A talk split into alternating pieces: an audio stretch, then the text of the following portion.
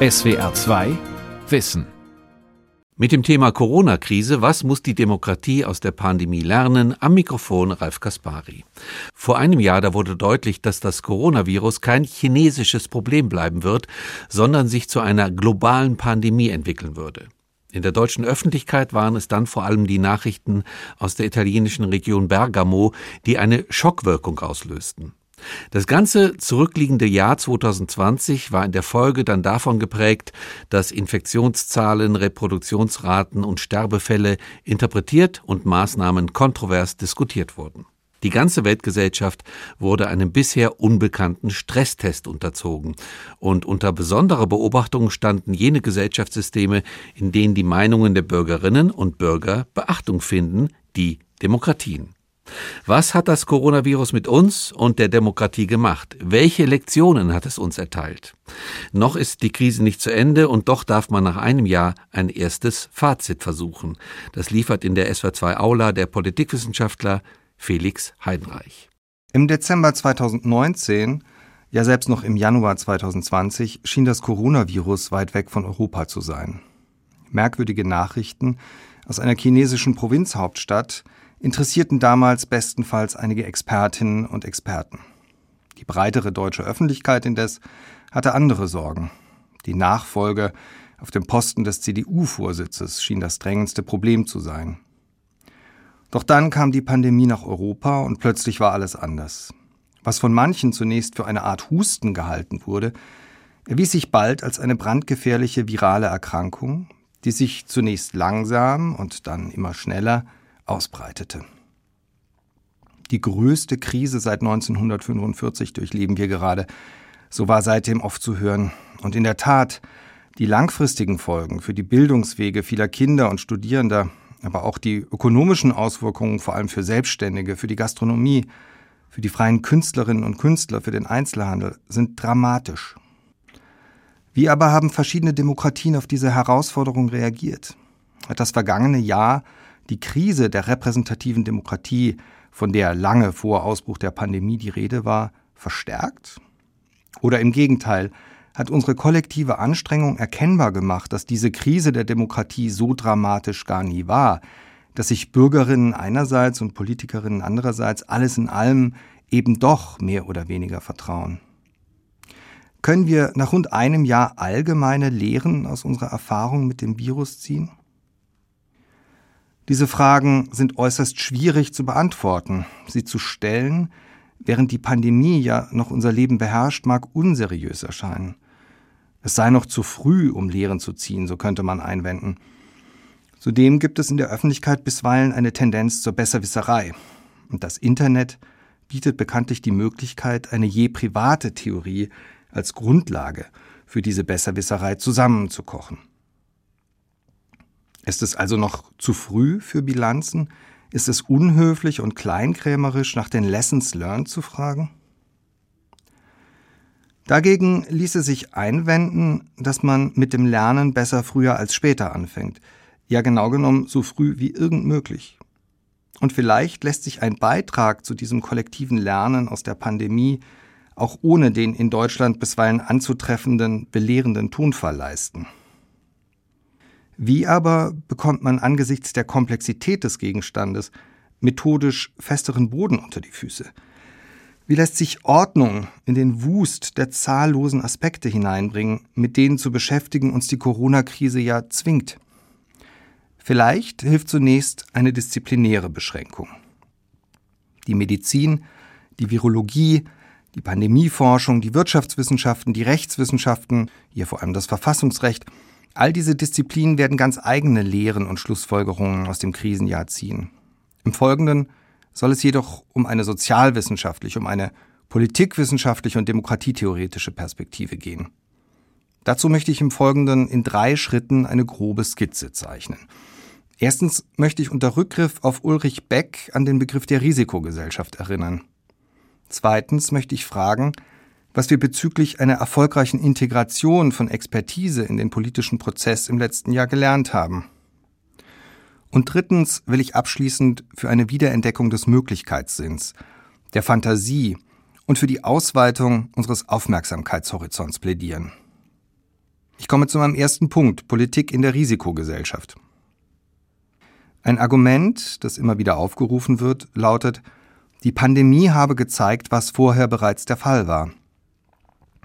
Aus dieser Perspektive haben das Coronavirus und die umfassenden Reaktionen auf die Pandemie keine entscheidenden strukturellen Veränderungen in unserer Gesellschaft angeschoben, sondern lediglich einen Schleier weggerissen, der gewisse Zustände verdeckt hielt. Die Pandemie hat uns beispielsweise mit aller Härte daran erinnert, dass wir eine Debatte darüber führen sollten, wie wir Einsamkeit im Alter verhindern können, wie wir den letzten Lebensabschnitt eigentlich gestalten wollen. Der gesamtgesellschaftliche Umgang mit alten Menschen betrifft eben nicht nur die verbesserungswürdige Situation in Pflegeheimen oder die ungleiche Verteilung von Pflegearbeit. Die Pandemie macht aber auch soziale Ungleichheiten erkennbar, ungleiche Bildungschancen, ungleich verteilten Wohnraum. Sie macht offensichtlich, dass manche Menschen in einer ökonomischen Prekarität leben, in der Umsätze und Einkünfte jeden Monat neu erkämpft werden müssen, während andere ein sicheres Auskommen haben, sei es als Beamte, Vermieter oder Empfänger von sogenanntem passiven Einkommen, also beispielsweise von Kapitalrenditen.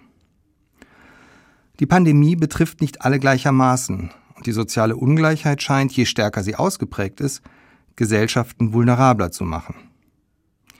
Dass mit den USA und Großbritannien zwei ökonomisch sehr ungleiche Gesellschaften besonders stark betroffen waren und noch immer sind, scheint vor diesem Hintergrund erklärbar.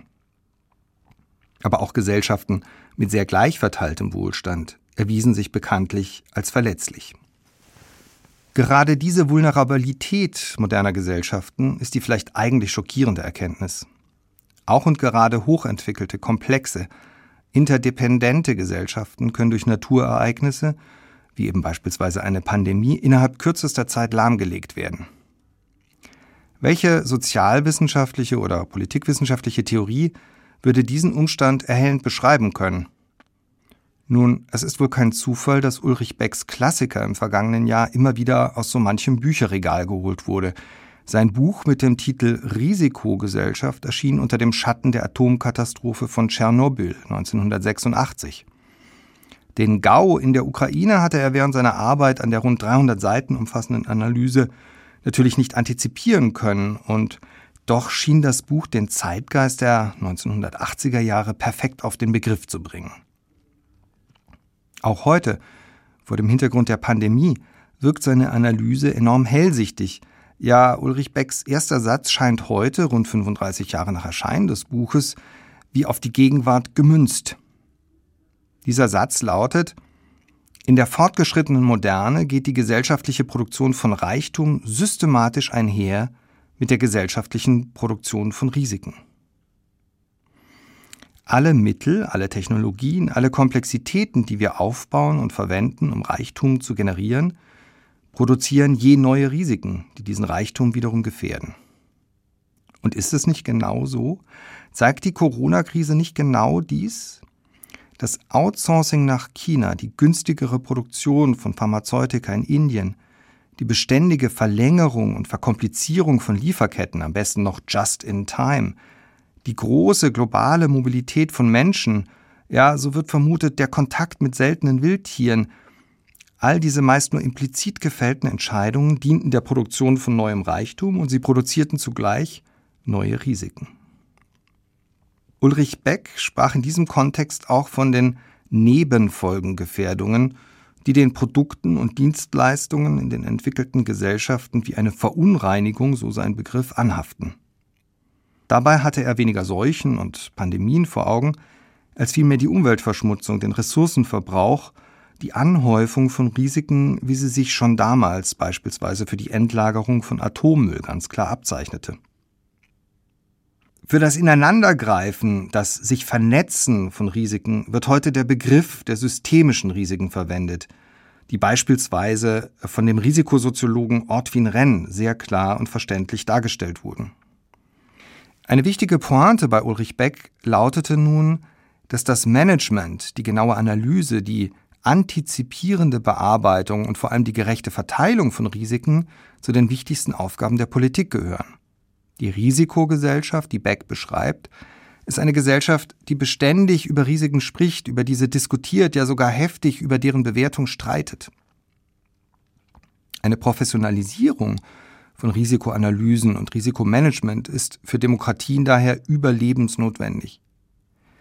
Manchen Demokratien ist, so können wir nach einem Jahr Corona-Krise festhalten, dieses Risikomanagement erstaunlich gut gelungen, beispielsweise Taiwan oder Neuseeland die ja geradezu als Weltmeister der Corona-Bewältigung gelten können. Es stimmt natürlich, dass diese Länder durch ihre Insellage im Vorteil waren, aber dieser Umstand allein sollte uns nicht von einer unangenehmen Selbstkritik zurückweichen lassen. Gerade in den ältesten Demokratien, in den USA und in Großbritannien, war das Missmanagement spektakulär. Donald Trump versagte nicht nur in der Bekämpfung der Pandemie, sondern trug sogar aktiv zur Verschlimmerung der Situation bei – durch dreiste Lügen über die Gefährlichkeit des Virus, aber auch durch Wahlkampfauftritte oder das sogenannte Rose Garden Superspreader Event, ein Empfang zu Ehren der von Trump ins Amt gehieften Richterin am Supreme Court, bei dem im Rosengarten des Weißen Hauses zahlreiche Personen infiziert wurden. Nun, Trump war und ist zweifellos ein ganz besonderer Fall, aber die Frage, warum es so vielen Demokratien schwerfällt, Risiken zu antizipieren, nicht nur Pandemiepläne vorzuhalten, sondern diese dann auch umsetzen zu können, stellt sich ja in vielen Demokratien. Kann uns die sozialwissenschaftliche Theoriebildung hier noch einmal helfen? Ulrich Beck war in seiner Zunft nicht unumstritten. Sein Kollege Niklas Luhmann fand die Theorie der Risikogesellschaft unterkomplex, theoriearm ja, er bezeichnete sie sogar als Teil der soziologischen Regenbogenpresse. Er mokierte sich regelrecht darüber, dass in Wortbildungen wie Risikogesellschaft, Informationsgesellschaft oder Erlebnisgesellschaft ein Teilaspekt moderner Gesellschaften zum alles erklärenden Charakteristikum erhoben werden. Die Systemtheorie hingegen, die er selbst über viele Jahre entwickelte, trat mit universellem Anspruch auf. Sie sollte die Komplexität moderner Gesellschaften abbilden, ohne diese unzulässig zu reduzieren. Luhmann war der Ansicht, es sei naiv von der Politik, was immer das genau im Einzelnen sein mag, ein weitsichtiges, erfolgreiches und nachhaltiges Management von Risiken zu erwarten. Politik, so Luhmanns Gegenthese, kennt nur ihre eigene Logik, ihre eigene Zukunft ihre spezifischen und daher recht engen Aufmerksamkeitshorizonte. Dass die Debatte um den CDU-Vorsitz die politische Aufmerksamkeit dominierte, während man sich seit November 2019 besser über Schutzausrüstung, Einreisebeschränkungen und Intensivbetten hätte Gedanken machen sollen, hätte Luhmann also nicht überrascht. Das Funktionssystem der Politik, so Luhmanns These, operiert nach der kurzfristigen Logik von Wahlen, von Machtverteilung, von Allianzen und Konkurrenzen. Das berühmt-berüchtigte Fahren auf Sicht wäre aus Luhmanns Perspektive geradezu der Normalzustand von Politik, die einzelnen Akteure eben gefangen in jenem System, in dem sie sich bewegen. Aber vielleicht wäre das ja gerade eine sehr wichtige Lektion aus der Corona-Krise, dass es nämlich fatal ist zu glauben, man könne sich mit Problemen erst dann beschäftigen, wenn sie da sind. Lektion 1 könnte also lauten, Fahren auf Sicht ist keine erfolgreiche Strategie. Die Kurzfristigkeit, die durch den demokratischen Wettbewerb entsteht, ist eine echte Gefahr, eine Gefahr, der wir nicht durch Appelle oder Moral begegnen sollten, sondern durch systemische Antworten. Auch um die Folgen des Klimawandels sollten wir uns nicht erst sorgen, wenn sie vollends da sind. Erstens ist es dann zu spät und zweitens sind die Auswirkungen der Erderwärmung auch bei uns bereits beobachtbar. Die Politik braucht dringend einen weiteren, einen viel größeren Aufmerksamkeitshorizont, ein systematisches Gegenprogramm gegen den Short-Termism, das bloße Fahren auf Sicht. Wo aber ist unsere Agenda 2030? Damit komme ich zum zweiten Schritt. Meine zugegebenermaßen schematische Kontrastierung von Ulrich Beck und Niklas Luhmann bedürfte natürlich zahlreicher Verfeinerungen und Differenzierungen. Vor allem könnte man die Fortentwicklung der Risikosoziologie viel ausführlicher darstellen. Aber vielleicht genügt diese zugegebenermaßen sehr grobe Skizze doch, um die Frage zu umreißen, die die Corona-Pandemie in aller Dringlichkeit aufwirft. Wie gelingt es der Politik, einen angemessenen Aufmerksamkeitshorizont zu entwickeln? Lassen sich institutionelle, strukturelle, systemische Antworten auf die Frage finden, wie wir professionelles, antizipationsfähiges Risikomanagement in die Politik bringen? Die klassische Antwort darauf lautet natürlich Expertise. Und wer hat Expertise? Natürlich Expertinnen und Experten. Auch hier lohnt es sich, Ulrich Becks Klassiker heute noch einmal zu konsultieren.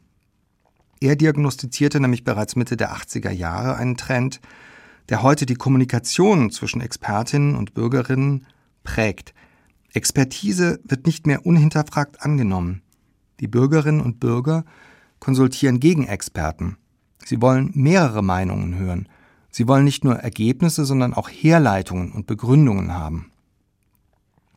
Ganz explizit schreibt Ulrich Beck 1986, dass es die persönliche Glaubwürdigkeit ist, die im Durcheinander konkurrierender Stimmen so etwas wie Orientierung geben kann. Und diese Glaubwürdigkeit muss durch Ehrlichkeit erarbeitet werden. Der legendäre Corona-Podcast des NDR lieferte über Monate genau das, ausführliche Argumentationen, Hinweise auf wissenschaftliche Studien, Verweise auf brandneue Paper und soeben hochgeladene Preprints, stets versehen mit dem Hinweis, dass die Wissenschaft ein Suchprozess und keine Offenbarungsreligion ist. Dass Bürgerinnen und Bürger die Wissenschaft zur Begründung ihrer Ergebnisse und zur diskursiven Einbettung ihrer Empfehlungen nötigen, kann aus demokratietheoretischer Sicht als ein Schritt der Emanzipation gewertet werden. Blinde Wissenschaftsgläubigkeit und das Outsourcing der eigenen Urteilskraft an Expertinnen und Experten können gefährlich sein. Denn in diesem Fall würde aus der Demokratie eine Expertokratie werden. Dann würde die Wissenschaft die Politik nicht mehr nur beraten, sondern regelrecht ersetzen. Das provoziert dann nur Misstrauen und womöglich gar Verschwörungsmythen.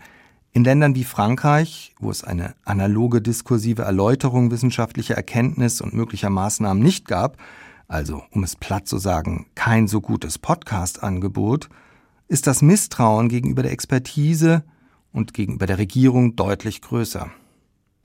Gerade die diskursive Erschließung und Erläuterung des allmählichen Fortschritts von Wissen, das Einräumen von Unsicherheiten und auch Wagenschlüssen erhöht das Vertrauen in die Wissenschaft.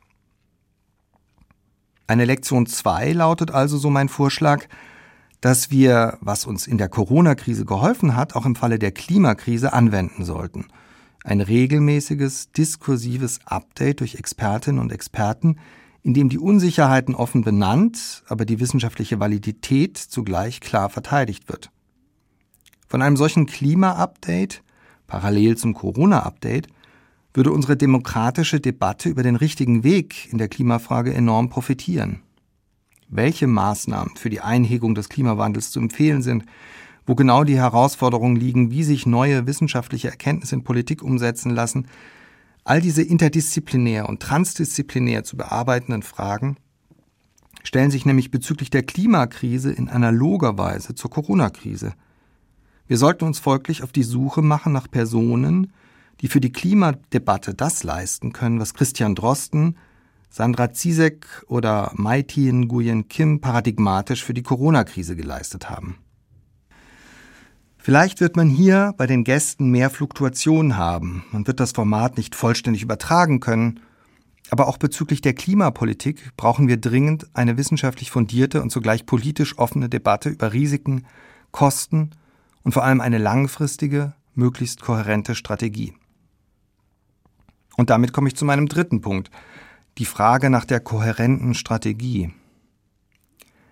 Wie viel Kohärenz, also logische Schlüssigkeit, lässt sich bei hektisch umgesetzten Maßnahmen eigentlich erwarten? Vermutlich geht es Ihnen ähnlich wie mir. Immer wieder blickt man auf einige der Corona-Maßnahmen und findet logische Widersprüche. Wenn dieses erlaubt ist, warum ist dann jenes verboten? Und sind viele Grenzwerte nicht einfach willkürlich gesetzt? sind zum Beispiel nicht auch die Zeiten für die Sperrstunden ganz beliebig definiert? Warum 20 Uhr und nicht 20 Uhr 15, so könnte man fragen. Verlangen wir von einem Normensystem, also beispielsweise der Straßenverkehrsordnung oder dem Steuerrecht, nicht auch logische Konsistenz, also echte Widerspruchslosigkeit? Ich will so manche unlogisch erscheinende Entscheidung nicht kleinreden. Manche Widersprüche scheinen in der Tat schwer erträglich – Stimmt es beispielsweise wirklich, dass man die Risikogruppen in den Alten- und Pflegeheimen nicht systematischer hätte schützen können? Die Erfahrungen in Tübingen legen das Gegenteil nahe. Und hätte man nicht im Sommer 2020 die systematische Anwendung von FFP2-Masken ab Herbst vorbereiten können, sodass ab September 2020 nur noch die wirkungsstärkeren Masken in Gebrauch gewesen wären? Derartige Fragen stellen sich vermutlich viele von uns, und zwar völlig zu Recht. Eine Demokratie lebt ganz zentral davon, dass die Bürgerinnen und Bürger mitdenken und die parlamentarische Opposition den Finger in die Wunde legt. Aber in einem Moment der akuten Krise ist der Wunsch nach völliger Kohärenz womöglich zu anspruchsvoll. Auch in anderen Fällen ziehen wir Grenzen, die letztlich beliebig sind. Warum beispielsweise darf man den Führerschein erst mit 18 machen und nicht mit 17 oder erst mit 19? Warum dauert ein Fußballspiel 90 Minuten und nicht 80 oder 100? Irgendwo muss man ganz offenbar eine Linie in den verwehenden Sand der Wirklichkeit ziehen. Manche der Maßnahmen sollten wohl auch den Ernst der Lage verdeutlichen und eine generelle Atmosphäre der Vorsicht generieren. Man hätte vieles anders machen können, aber irgendwie musste man es auch machen.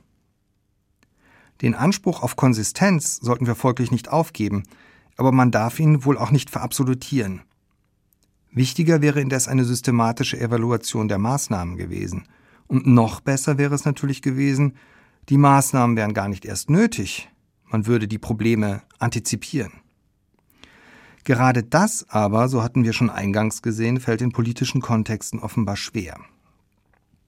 Vor dem 11. September 2001 unterschätzte man die Bedrohung durch den islamistischen Terror.